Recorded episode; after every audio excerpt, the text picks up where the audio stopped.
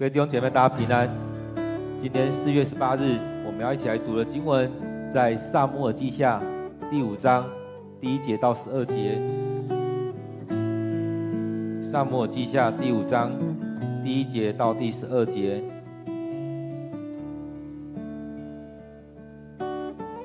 我们一起来读这段经文。以色列所有支族。都到希伯伦来见大卫，对他说：“我们是你自己的骨肉同胞。从前，当扫罗还是我们的王时，你已经带领我们以色列人民出出入战场。上主曾经应许你说，你要做牧人，领导他的子民，做他们的统治者。所有以色列的长老都到希伯伦见大卫王。”大卫在上主面前跟他们立盟约，他们就膏立他做以色列的王。大卫做王的时候三十岁，在位共四十年。他在希伯伦统治犹大七年半，在耶路撒冷统治全以色列和犹大共三十三年。大卫王跟他的部队准备要攻打。耶路撒冷，当地的耶布斯人认为大卫不可能征服这城，就对大卫说：“你永远进不了这城，就连盲人和婆子也能击退你。”但大卫却攻取了他们的西安堡垒，那就是后来人人熟悉的大卫城。那天，大卫对他的部下说：“谁跟我？”一样很恨恶耶布斯人，要打垮他们，就得从这水道上去，攻打那些盲人和婆子。因此有这样一句俗话说：盲人和婆子不能进上帝上主的殿宇。攻取堡垒以后，大卫就住进去，并且给他起名为大卫城。大卫在这堡垒周围筑城，从山的东边那块地开始建造。大卫一天比一天强盛，因为上主万军的统帅上帝与他同在。泰尔的西兰王派遣了一队贸易代表团到大卫那里，送给大卫香柏木，又带来木匠和石匠，要替他建造宫殿。于是大卫知道上主已经建立他为以色列的王，并且因着自己的子民，使他的王国兴盛。我们今天读的经文在撒母耳记下第五章第一节到第十二节，让我们用一些时间再读这段经文。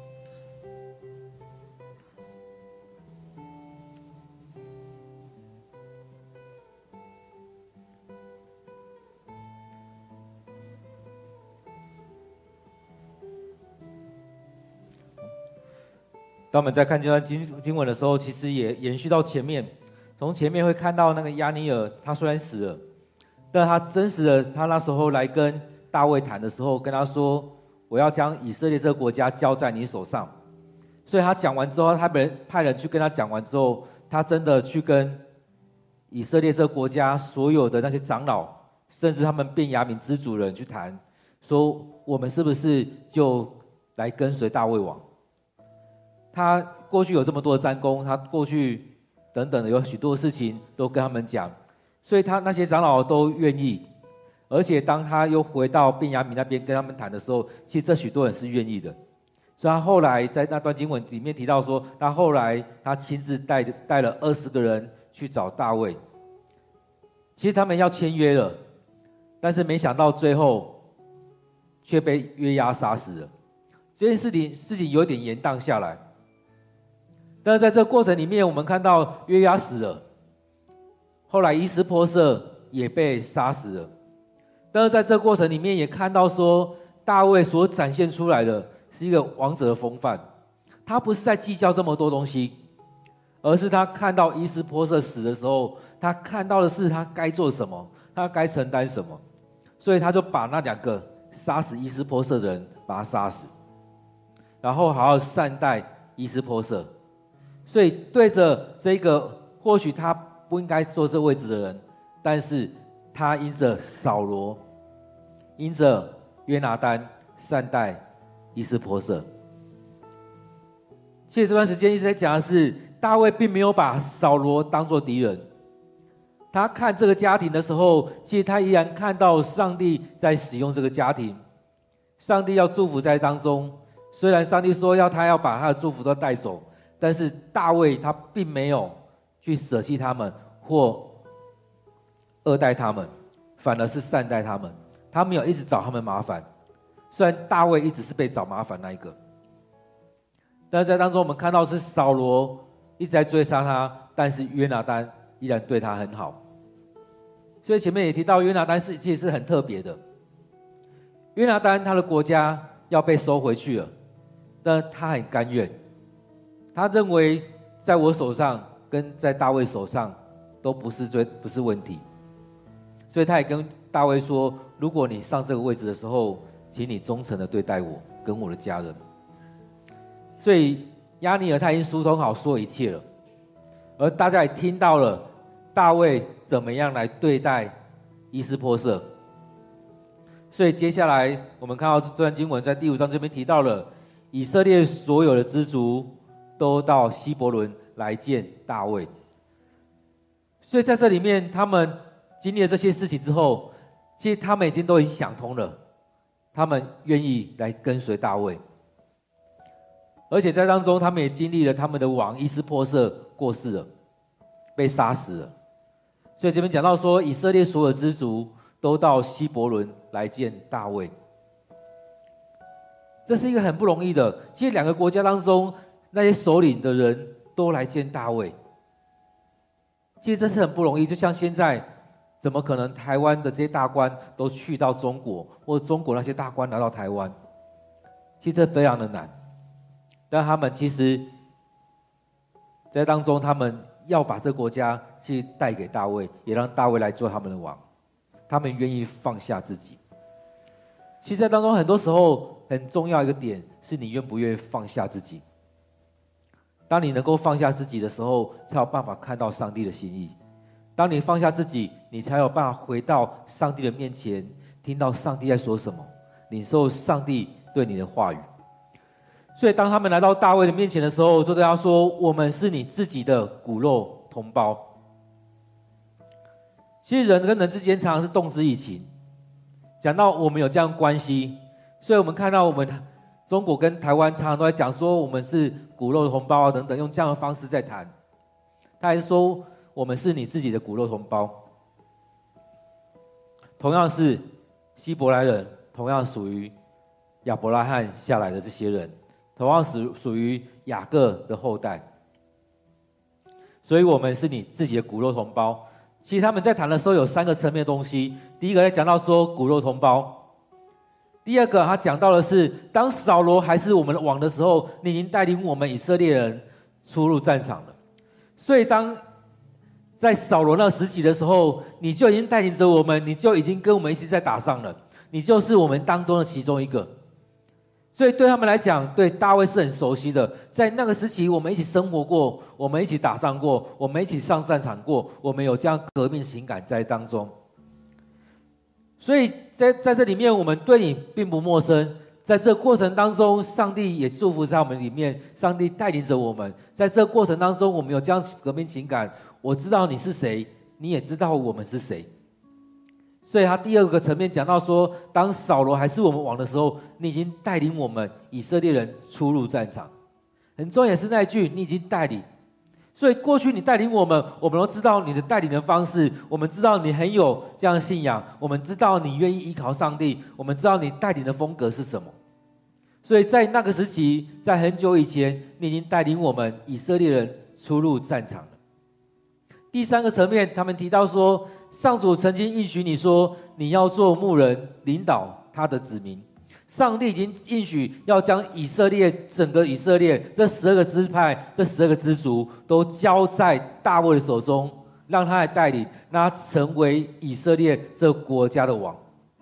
不单只是犹大，而是整个以色列的王。所以，上帝已经这样应许了。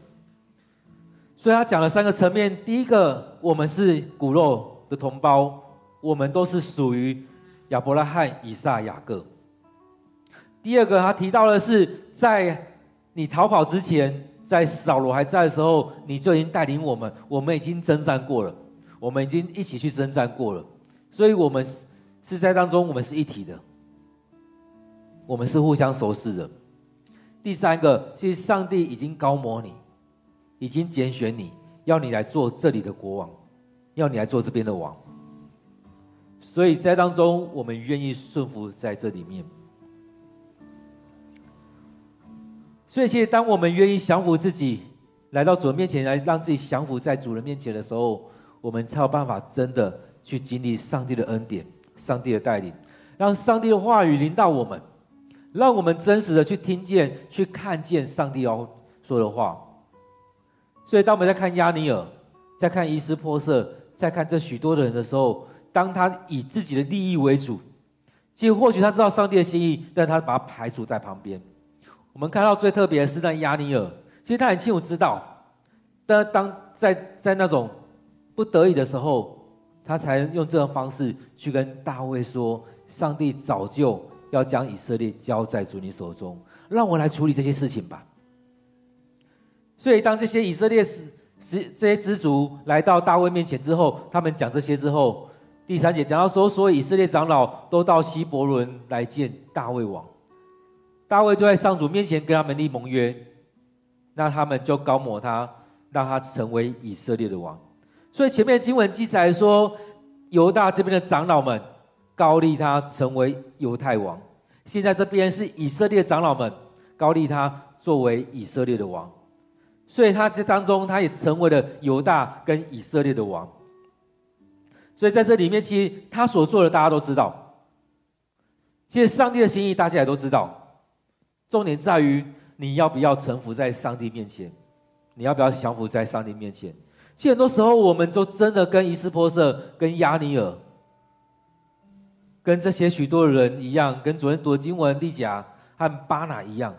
其实很多时候，我们都被我们眼前的利益蒙蔽，被我们眼前的蒙仇恨蒙蔽，就像约押跟亚比筛一样，他被他的眼前的仇恨蒙蔽了。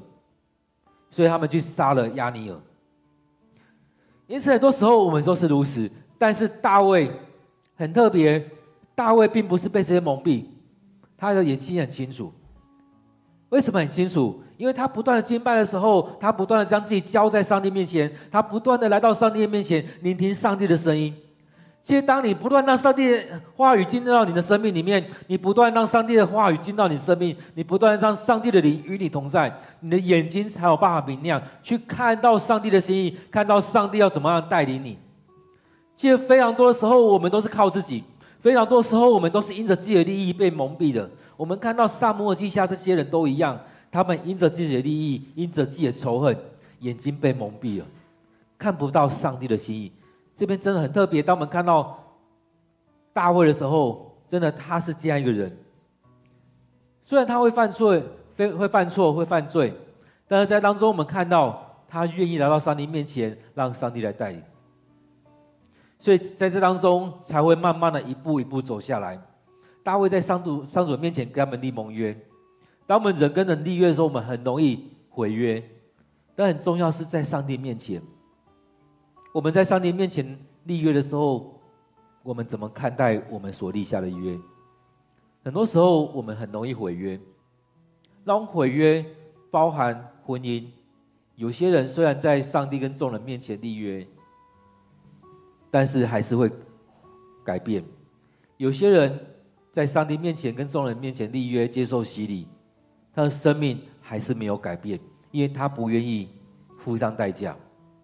很多人在上帝面前去立这样的约，成为长老、执事、牧师，其实也很容易会有一些跌倒的状况，甚至会毁约的，所以都会有。但很重要的是，你怎么样来坚守这样的约定？所以，当你依靠上帝的时候，你在这样所立下的盟约是很重要的。所以，并不是人跟人立约而已，是在上帝面前，上帝来来作证，在众人跟上帝的面前。所以在当中，我们看到大卫，他很守约，包含他跟约拿单的约。在当中也看到前面提到说，他们就高抹他做以色列的王。所以前面他成为了约呃犹大的王，后来这边也成为以色列王，也就是成为了。整个以色列这个民族的王，包含这十二个支族，所以上帝用这样一步这样方式一步一步的来让他坐上去。所以他的方式跟扫罗很像，也有可能不太像。扫罗他也是一步一步更加确认他自己的位分，而大卫也是一样。当萨摩拣选他的时候，高摩他，其实没有让太多人知道，其实那时候也很多人知道。慢慢的，这样声音也慢慢传到扫罗的耳边，他也多少知道大卫要接他的位置。而在后来，他接受了犹大这边长老的膏抹，接受了以色列这边长老的膏抹，成为了犹大的王，成为全以色列的王。所以在当中看到说，他从他被犹大的长老膏抹。做王的时候三十岁，他总共四十年，所以他做到七十岁。所以当中也是还是提到他在希伯伦，也就是统治的犹大，单纯统治犹大七年半。后来这时候今天的记载里面，他被高抹之后成为以色列王，总共做了三十三年。所以后半部这边包含了以色列跟犹大，总共三十三年，整个加起来。是四十年的时间，所以在这当中也看到说，当一个人到三十岁的时候，其实，在那时候来看，他足以承担这样的责任。所以到他三十岁的时候成为王，其实当中也会跳到，哎，好像有另外一个人，耶稣也是到三十岁的时候出来开始传福音。或许这两个数字是有关联的，但我们也常常用耶稣也跟大卫。也做很多的连接，所以当大卫上来做王，做以色列王，做全以色列的王之后，他带领着部队要去攻打耶路撒冷，要去征服那城。那城并不是在平地，那城是在山上，所以并不是一个很好攻下来的一个城。所以当地的耶耶布斯人他们觉得，怎么可能？你有这么大的能耐攻下这个城吗？所以他们才会讲这句话：“你永远进不了这城，就连盲人和婆子也能击退你。”你看这些有缺乏的人，那些盲人、那些婆子、那些没有能耐的人，也能击退你。其实在讲的是，这个城是不容易攻下来的，除非你有一些特殊的方方式，或是或是你真的很厉害。所以他们有这样把握说：“我若是我们这边都是盲人。”和婆子、跛脚的掰开都可以击退你们，但是大卫呢，他却把他打下来了。然后打下来，这边就成为大卫城。所以在这里面，我们看到，当大卫要去攻攻打这些城城池的时候，他们要去打仗的时候，若耶和华同在，没有什么做不来的。所以当他们去攻取的时候，也就是如此，他们也再次经历了上帝的同在。确实，那个地方很难去攻打下来，但是上帝与他同在。因此，大卫对他部属说：“那一天，就对他们说，谁跟我一样恨恶耶布斯人呢？要打垮他们，就从这水道上去攻打那些盲人和婆子。为什么说盲人和婆子？就前面他们那些人讲的，你们打不上来的。我们这边假设都只有盲人和跛脚的，你们还是打不下来。但是确实，在当中，因为住在山上，还是要去拿水喝。”还是需要水，所以其实，在耶路撒冷城里面有一个水道这样下来，所以他们从水道再爬上去攻打进去。所以是用比较不一样的方式，不是攻打那个城门，而是从水道来攻打上去。所以后来才会有这句话：盲人和跛脚的不能进上主的殿。其实很多时候我们看到以色列人，他们常常会用一些我们说呃打油诗之类的去调侃对方，去骂对方。所以，当他们攻打下来，就成为了大卫城，而他也筑了那一座城。所以，在这里面，我们看到，其实，在前面经文其实就有提过了，在第三章的前面有讲到说，大卫一天一比一一天比一天强盛，但是扫罗家一天比一天衰弱。这边又再次提到，大卫一天比一天强盛。最重要的是，上帝与他同在，上主万军的统帅，上帝与他同在。所以在我们生命当中，我们看到大卫的时候，其实我们一直在提醒的是，大卫是怎么样一个人？他可以做这么多的事情，重点在于哪里？重点在于他愿意将每一天的时间来到上帝面前来敬拜上帝。他从年幼的时候就已经让自己的生命持续不断的在敬拜上帝。他不是依靠自己，他是依靠上帝，所以他面对这么多的事情的时候，他不是靠着自己有多少的能力，而是他来到上帝的面前。所以当他依靠上帝的时候，他就不再依靠自己的血气，他不再依靠自己的血气，在当中每走一步，就会领受到上帝的恩典，就与他同在。所以当我们在回顾大卫的生命的时候，就是如此。从他年幼的时候。他的哥哥们都在家里面，只有他去放羊。而在他放羊、在牧羊的那段时间，他是用用这些时间来做很多的抱怨吗？还是用这些时间来操练自己的体魄，用这些时间来敬拜上帝？因此，他这样的生生命持续的操练，持续的操练，在我们年幼小的时候就在操练我们的心智。圣经里面也提到说，我们操练自己的身体是很好的一件事情。但更重要的是要操练我们的灵命，让我们连连结于基督。所以在我们生命当中，我们有没有来操练我们的生命、我们的信仰？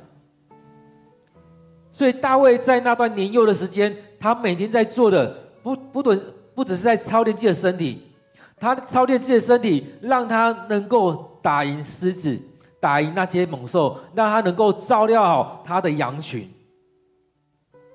他也在操练他的心智，让他每天在敬拜当中领受上帝的话语，每天在敬拜当中来到上帝的面前。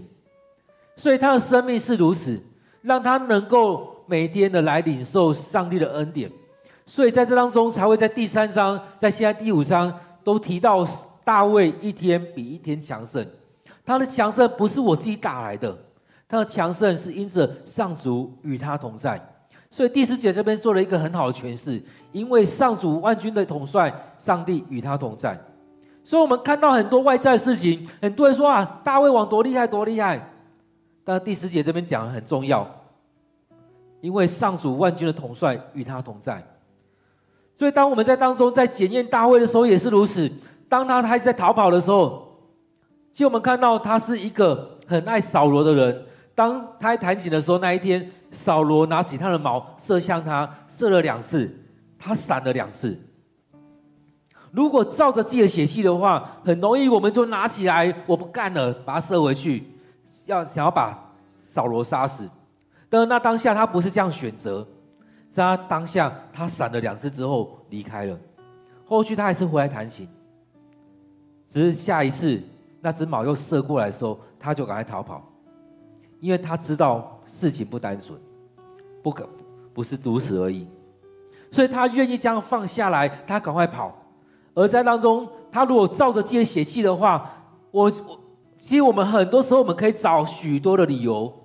当扫罗在大便的时候，他也可以向他旁边人讲说：“啊，我杀死他是应该的，因为上帝已经将他交在我手中了。”当第二次他去到军营的时候，亚比筛说：“拿我拿起他旁边的矛刺死他，一次就足够了。”大卫如果属血气的话，他也会说：“好，你下手，不用脏了我的手。”但他也很清楚知道不该这样做，所以他就放下来，他没有这样处理。当他听到扫罗死掉了，约拿单跟他兄弟死掉了，后来听到伊斯波设死了，很多人会觉得很开心啊！他们死了，那我就可以接下这些产业了。如果大卫是这样的人的话，上帝或许也不会拣选他。或许也不会把这个国家交给他。这样的人，如果是另外那一种方式的人，那有比扫罗好吗？但是我们看到大卫却不是，他不是在被他的血气来蒙蔽他的眼睛，不是被这一切东西来蒙蔽他的眼睛。在这过程当中，他愿意每天来到上帝面前来敬拜，所以他越来越昌盛，越来越强盛。这边做了一个很好的注脚，因为上主万军的统帅上帝与他同在，所以这才是重要的，并不是我打下了多少天下，而是他倚靠上帝。所以在这边讲到说，上主万军的统帅与他同同在，这非常重要，也是后来耶稣所说的：你们要先求他的国和他的义，这些都要加给你们。所以，当我们来到上帝面前来敬拜上帝，我们先求上帝的国和上帝的义。上帝有什么不加给我们呢？所以，当耶稣要离开的时候，也说：“天上地下的权，上帝都交给我的。所以，你们要去使万民做我的门徒。”所以，将权柄都给耶稣了，因为耶稣也将这样权柄给他的门徒。所以我们他差遣我们要去。所以当中，我们看圣经的时候，是不是抓住这样要点？大卫所领受的这些是怎么样？因着他这样子领受上帝的恩典，一天比一天强盛，周遭的人也看得到。所以周遭的这样的一些王，也派了人带了很多东西来给大卫。所以当中，我们看到，就这样一步一步的，上帝一步一步的祝福在大卫。所以，我们常常是看不到那个核心的东西，我们看得到外在的东西。所以，很多人，大部分人都是看得到外在的。外在大卫怎么样？打赢了许多的智障，甚至好像比扫罗还优秀。外在的看得到什么？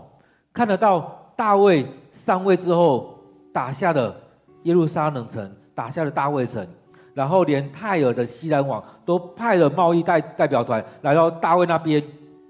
送香柏木，送那最好的木头来，来给大卫，然后又把那最好的工匠、木匠带来给他，来帮他建造宫殿。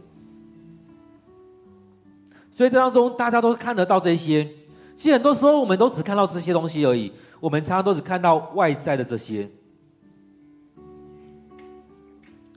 但是我们常常没有看到的是，为什么他可以领受这些？为什么他大卫可以领受这些，然而扫罗却不行？扫罗很有能力，忙碌了一生，但是却没有一个好的终了。他忙了一生，都很忙碌，都一直在打仗，但是却没有办法得着那最好的。所以在这里面，很多时候我们真的都只看到，哎，人家有什么，人家这样是怎么样？但是却没有看到那最核心的一块，所以耶稣才会在那个景况当中跟玛利马大说：“你忙碌了这么久，但是玛利亚选择那上好的那一个。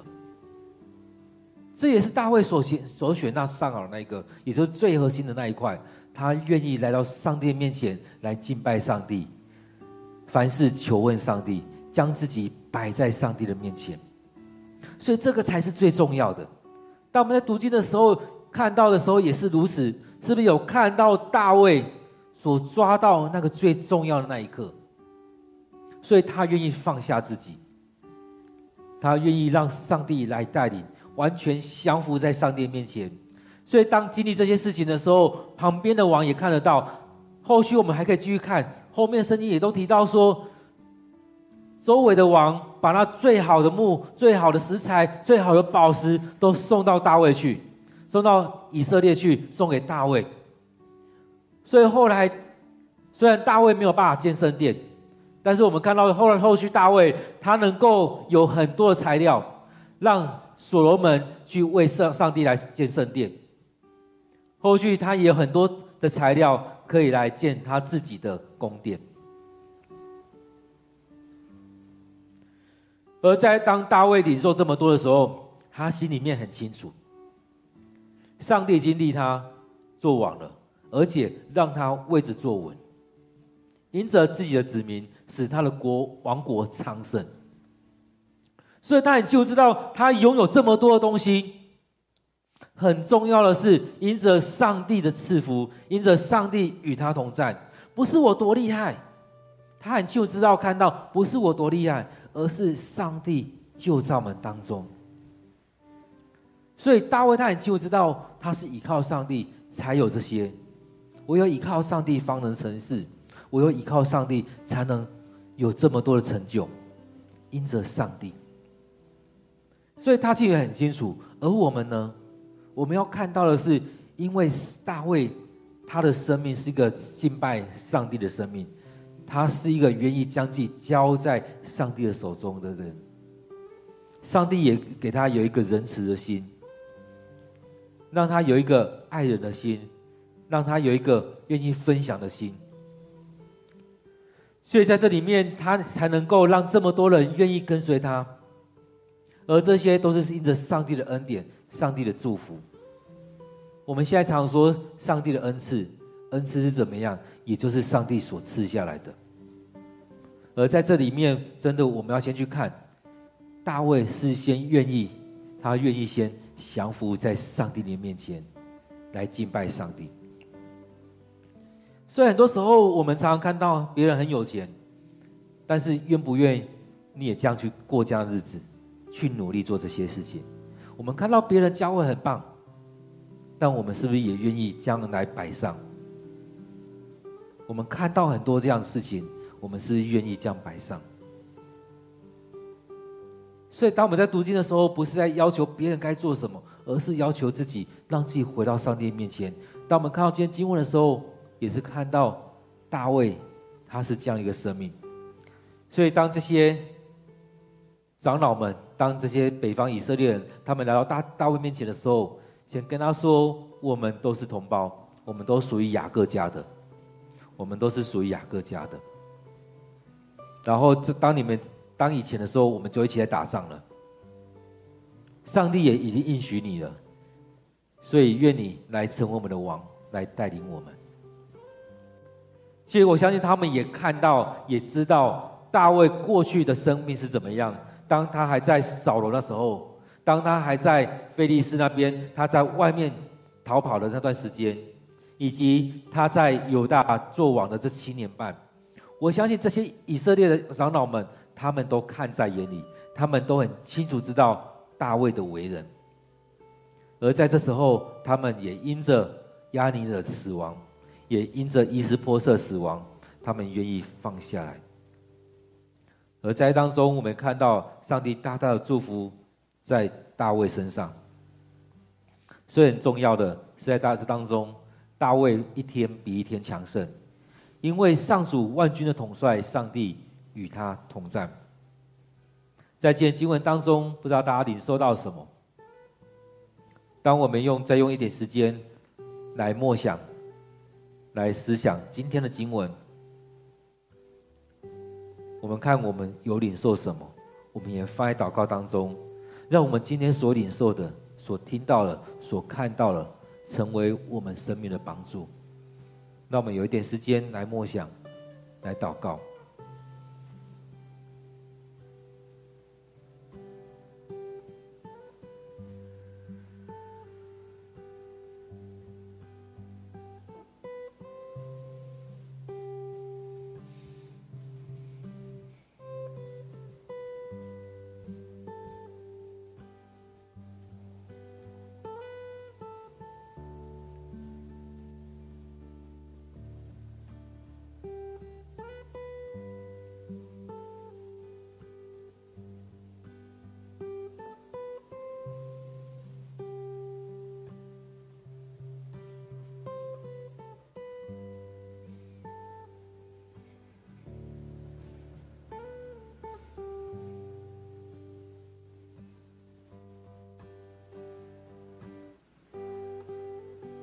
我们看到，当大卫他的一生并不是那么的顺遂，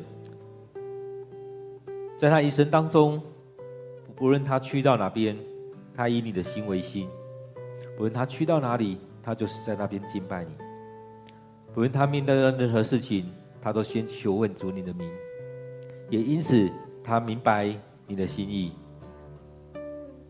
他愿意在当中放下他自己，而是单单的来。顺服在主你面前，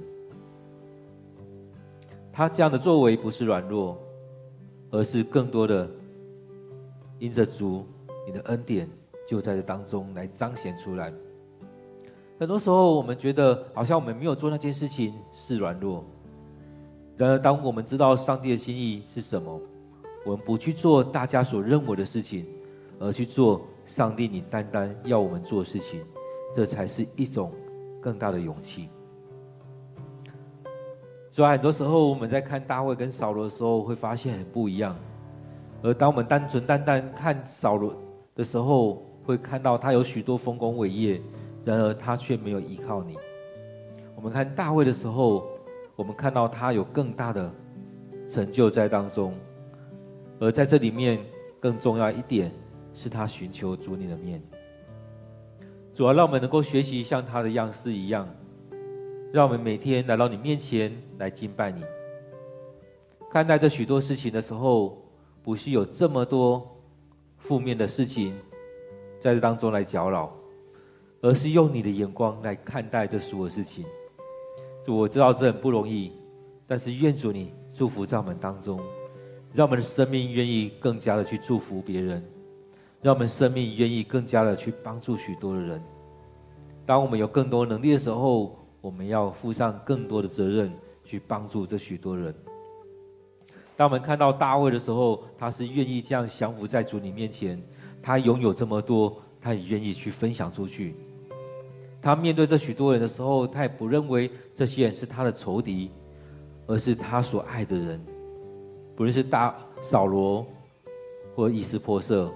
或押尼珥，这些迫害他的人，对他来讲，他很清楚知道这是他的家人，这是他国家的人。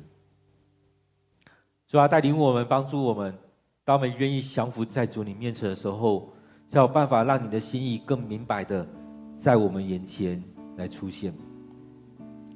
就像以色列的这些支主的人，这些长老们一样，当他们将自己放下来的时候。才能更明白上帝的心意，才愿意放下自己，来到大卫的面前，跟大卫说：“我们都是同胞，我们过去有这些美好的时时刻，我们也知道上帝高摩你了。当在过去被自己的利益、被自己的仇恨所蒙蔽的时候，我们常常无法去说出这些话，甚至把这些东西把它深藏起来。”而当我们愿意放下自己的时候，我们才有办法更清楚的领受主你的话语。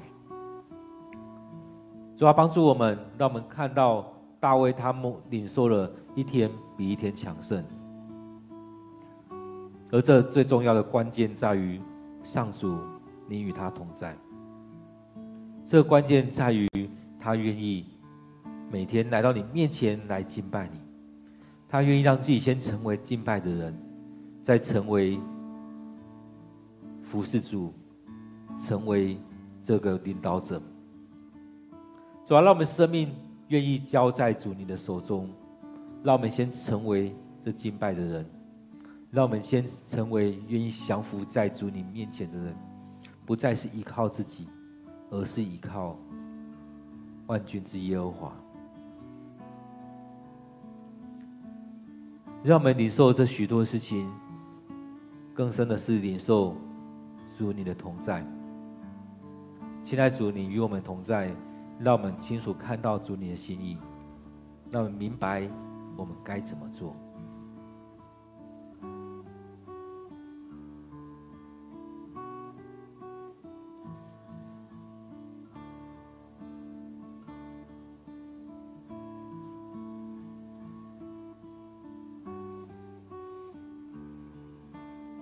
弟兄姐妹，我们也为着自己，为着我们的教会来祷告。让我们愿意进到上帝的心意当中，让我们的生命有上帝的带领。更重要是我们先成为敬拜的人。当上帝与我们同在，虽然路途不好走，但是后来也会领受到像大卫一样，一天比一天强盛。我们为自己，为我们教会来祷告。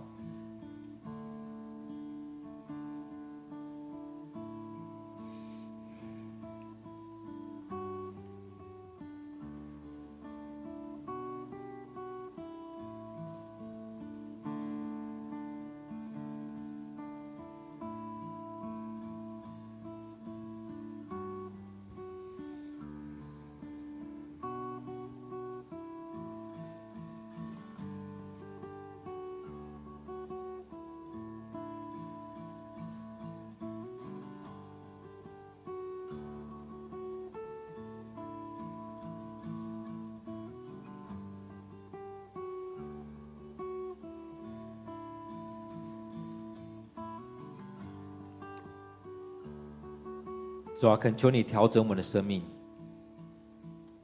让我们愿意先将自己摆上。主，我们看到因着大卫，他愿意将自己摆上，他成为这敬拜的人，你让他有许多丰功伟业，而这些东西也成成为真实可以留存下来的。主，我们也看到扫罗，他做了许多丰功伟业，但似乎也都是徒然的，因为他做越多。越多得罪了你，因为他并没有将自己聚焦在主你面前，他不愿意将自己降服在主你面前，他不愿意等候主你的心意，他做了许多事情，也得罪了你非常的多。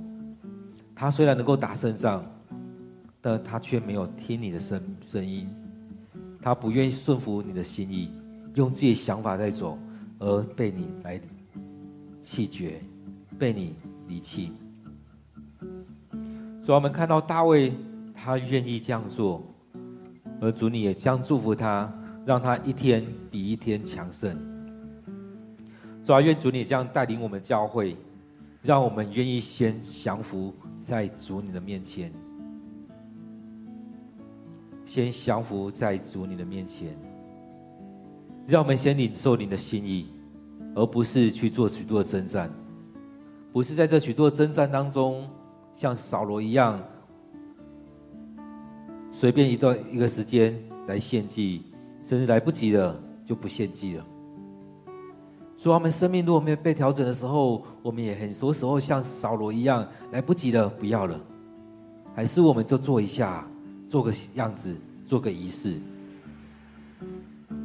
主要带领我们，让我们每一次敬拜都是真实的，到你面前的敬拜。都是用我们的心灵与诚实来到你面前的敬拜，我们该做的敬拜，我们就认真的让自己来到你面前，恭敬的来到你面前，将自己敞开，完全的降服在主你的面前，不是做做样子，不是做给别人看，而是真实的来敬拜你。主啊，当我们没有将我们这些生命调整对准在你面前的时候，我们做的再多，也就像那扫罗一样。主要让我们每一次的服侍，让我们每一次的事工，都是先来到你面前来寻求主你的心意。主要让我们生命被调整了之后，我们所做的每一件事情，都要成为主你祝福的出口，都要透过我们每位弟兄姐妹、我们的同工，来祝福我们接触的每一个人。主啊，让我们看到大卫和扫罗这两个很不一样的家庭，而在当中，你也透过第三章讲到大卫一天比一天强盛。扫罗的家族一天比一天的衰落，主，我们不期望像扫罗一样一天比一天的衰落，而是我们愿意，我们期望我们像大卫一样一天比一天强盛。主啊，帮助我们，让我们愿意先将自己摆上，让我们先来到你面前来敬拜你，来领受你的话语。让我们先学习，先求你的国和你的意，后续。要来领受，你将这一些，你将这一切都祝福在我们当中。让我们先学习降服在主你的面前。主啊，愿主你就在我们当中。感谢主，你带领着我们。主啊，我们要将我们教会摆在主你面前。当我们都愿意降服归顺你的时候，就像这些长老们。他们愿意将自己摆放下的时候，他们才有办法回来看到主你的心意，才会唤起他们想到大卫是上帝所高抹，要成为以色列的王。主啊，愿主你带领着我们，我们也为着我们的家人，为着我们需要来祷告。我们要将这所有一切带到上帝的面前，让上帝来带领我们。我们为我们家人，为我们自己的需要来祷告。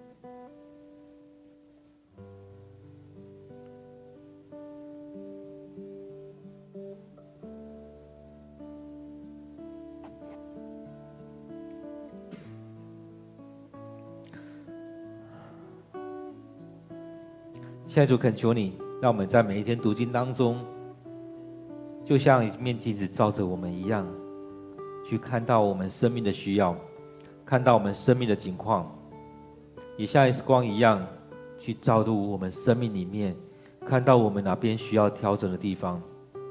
所以，当我们看到许多的景况的时候，我们或许很多的羡慕，很多的想象，但是让我们看到这许多事物的核心在哪里？主要让我们看到大卫，他抓住那最重要的，就是敬拜你，就是敬畏你。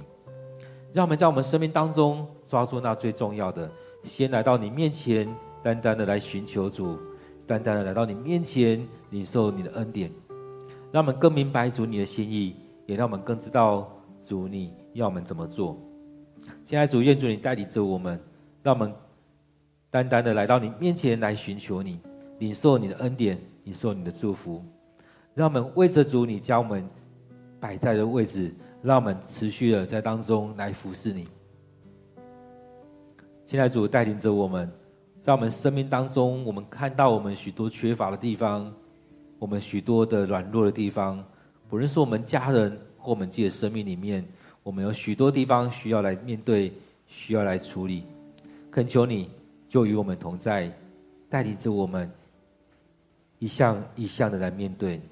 就像我们去到医院照 X 光的时候，看到身体上的一些病痛的时候，我们要一项一项来处理。主啊，帮助我们，让我们生命里面若没有处理，我们很快的就跌倒，我们很快的就软弱下来。主啊，当我们看到那核心，让主你来带领我们的时候，让你的话语进到我们生命，让你的心意成为我们生命的粮食。这才是真实对我们的帮助，让我们生命被你来调整，让我们回转来向你。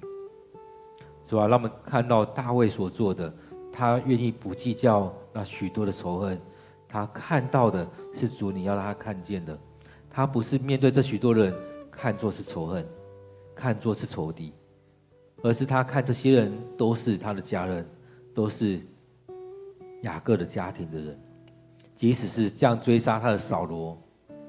或者是敌对的伊斯波设和亚尼尔，他都不把他们当敌人来看。